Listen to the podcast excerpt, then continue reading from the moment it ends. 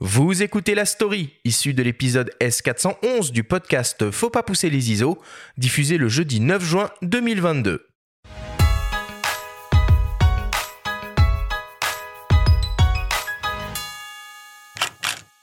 Reporters sans frontières célèbre en 2022 le 30e anniversaire de sa collection Sans photos pour la liberté de la presse. Après un numéro consacré à l'œuvre de Patrick Chauvel, l'organisation se met au vert et propose un opus entièrement dédié aux arbres. L'engagement de RSF pour la cause environnementale n'est pas nouveau. Fin 2015, elle avait publié un rapport intitulé Climat hostile contre les journalistes environnementaux. Et la lutte contre les exactions visant les journalistes qui travaillent sur ces problématiques s'inscrit au cœur de l'action de RSF, au même titre que la protection des reporters sur les terrains de guerre, comme le rappelle Perrine Daubas, rédactrice en chef de la collection. Depuis une quinzaine d'années maintenant, on a régulièrement publié des rapports sur euh, la liberté dont disposent, ou la non-liberté, dont disposent les journalistes pour enquêter sur les grands drames environnementaux. Euh, le sujet est de plus en plus préoccupant, à vrai dire, puisque depuis 15 ans, euh, les conditions dans lesquelles les journalistes travaillent dans certains pays ne font que s'aggraver par exemple au Brésil ou en Inde, euh, on a déploré plusieurs assassinats et des enlèvements de journalistes qui enquêtent sur la déforestation, euh, sur le trafic des sables bitumeux, sur plein de choses. La thématique de l'arbre s'est imposée naturellement. Reste à faire cohabiter les univers radicalement différents des photographes, de Sabine Weiss à Vincent Munier, en passant par Steve McCurry, Yann Arthus Bertrand ou Ansel Adams. Un véritable défi éditorial plus délicat à mettre en page que les traditionnelles monographies, publié par RSF.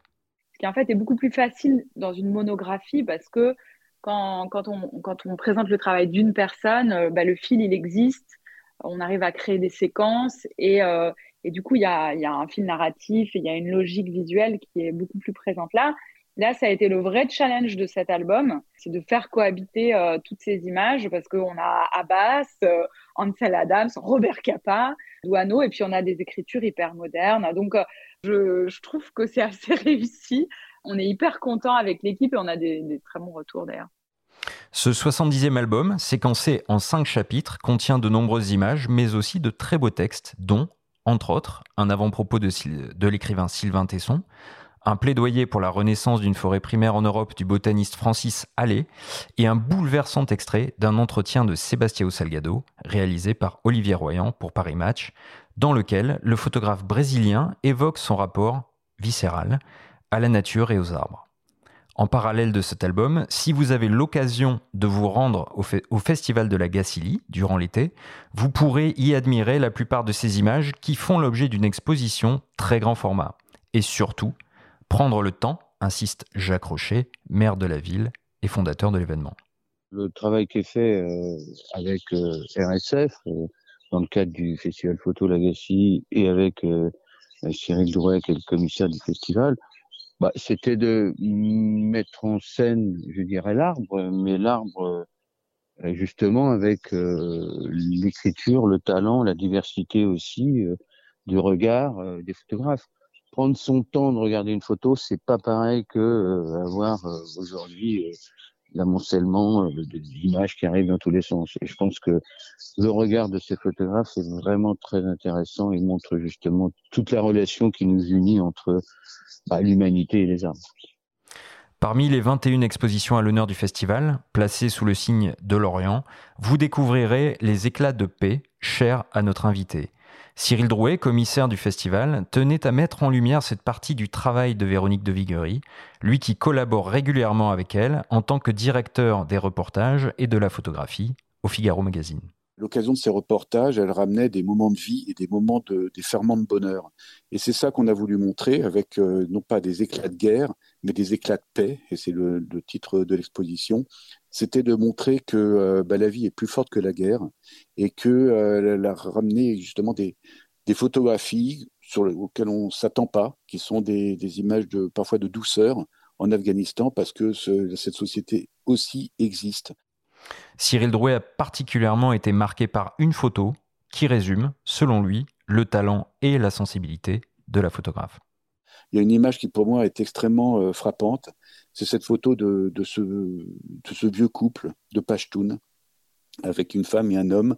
et l'homme qui embrasse sa femme, c'est un vieux monsieur, il embrasse sa femme. Il y a un, immense moment de tendresse, mais quand on connaît l'Afghanistan, des moments d'intimité comme ça, c'est extrêmement rare à montrer.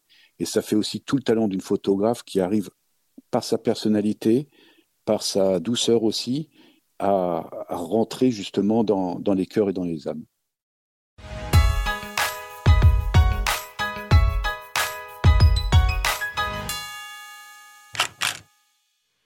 Moi, Véronique, tu es absolument partout cet été euh, en France. Euh, deux expositions déjà. Euh, c'est assez impressionnant la liste des photographes qui sont exposés à la Gacilly là. Puis ce pont là avec avec RSF, c'est bien, non? Ah bah c'est bien, il, est naturel ce pont, il a été facilité par Cyril Drouet, donc qui est à la fois commissaire des expositions à la Gacilly et qui est le directeur des reportages et de la photo Figaro mhm. Magazine, qui connaît très bien ton travail évidemment Véronique, tu le connais très bien aussi. Donc c'est finalement un pont on ne peut plus logique, cette thématique de l'environnement. Je, l'ai dit dans, la chronique, il est aussi naturel. Euh, chez RSF, c'est pas quelque chose qui, arrive comme ça, qui est parachuté, qui, est opportuniste. Dans ces temps où on parle beaucoup de climat, ils ont, ils ont toujours été très impliqués.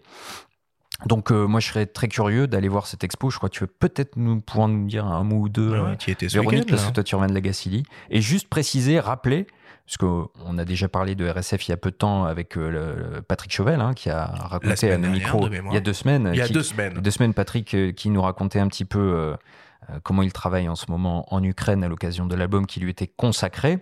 Et on rappelle que toutes les recettes de, cet album vont à RSF pour permettre de venir à la rescousse des, des, journalistes sur le terrain, leur prêter main forte ou leur donner du matériel, etc. Donc c'est pour la bonne cause. Oui, oui, c'est très important. Euh, RSF est un grand, grand soutien pour, euh, pour les journalistes euh, emprisonnés, parfois blessés et même parfois assassinés. Donc, il faut pas hésiter. Et donc, oui, à l'Agassi, j'étais, j'en rentre en fait. Et cette exposition sur les arbres est absolument fantastique. C'est des énormes tirages où en fait on a un peu l'impression d'être au milieu de la forêt. Et euh, c'est très beau. Ils ont réussi vraiment à faire quelque chose de très diversifié. Euh, bah, j'étais avec mes filles et c'était leur exposition préférée. Ah oui, qui s'appelle Trees, hein, je crois, sur place. Ils l'ont, ils baptisé en anglais, peut-être pour l'internationaliser un petit peu.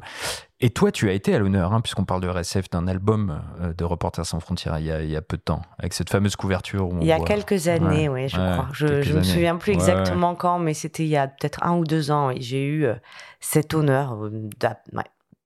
D'ailleurs, j'en profite pour, euh, pour rebondir un peu sur, sur RSF. Est-ce que tu pourrais nous, nous expliquer peut-être un peu plus en détail euh, comment et en quoi euh, ils permettent de venir en aide aux journalistes sur le terrain?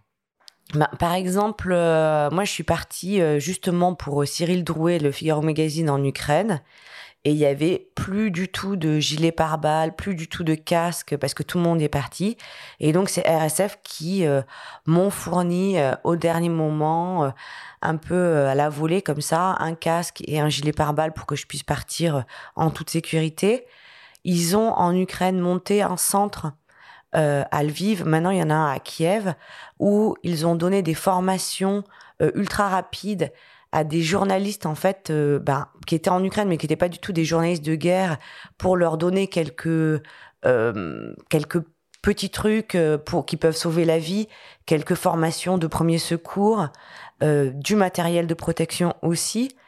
Ils, pro, donnent aussi par exemple des assurances pour les pigistes qui veulent partir sur des terrains de guerre, des assurances qui sont pas très chères justement pour qu'ils partent avec ben en étant assuré en fait. Parce que toi, quand tu pars pour le Figaro, par exemple, tu as l'assurance du média. Exactement. ça, c'est devenu très rare. Quoi. Ouais, exactement.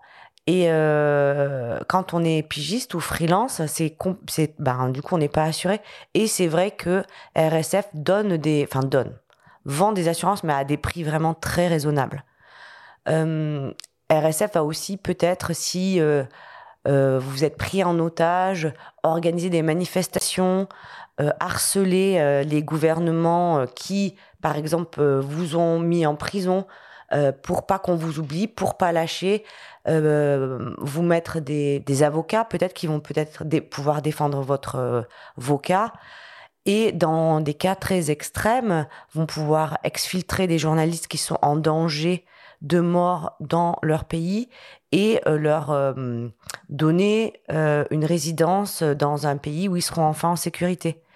Et sur d'autres cas, ils vont essayer de faire en sorte que les journalistes ou les médias puissent travailler dans leur, dans leur pays en, en dealant des solutions avec des, des gouvernements un peu euh, dictatoriaux, euh, en essayant de faire en sorte que justement l'information puisse continuer d'exister.